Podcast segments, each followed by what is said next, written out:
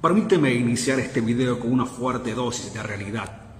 Y es que lamentablemente el propósito de tu vida no lo vas a descubrir, no vas a saber cuál es. La gran mayoría de las personas simplemente existe, envejece, muere sin saber la razón de su existencia, sin haber descubierto el porqué de su vida.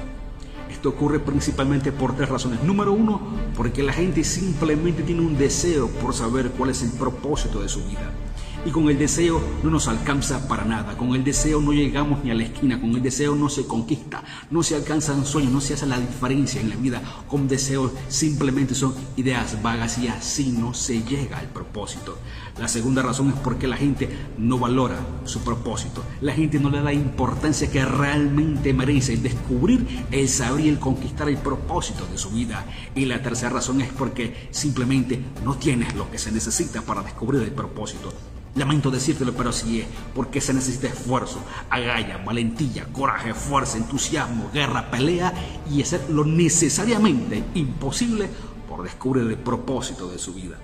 Así que si simplemente tienes un deseo, si no le das la importancia que él merece, no tienes las agallas necesarias para ir por tu propósito, lamento decirte que no lo vas a descubrir pero quizás me equivoque.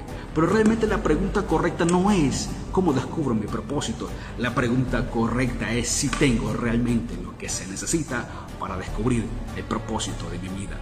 Quizás piensas diferente, házmelo saber en los comentarios, pero recuerda, aquel que busca su propósito, tarde o temprano, volverá su mirada hacia el cielo. No lo olvides.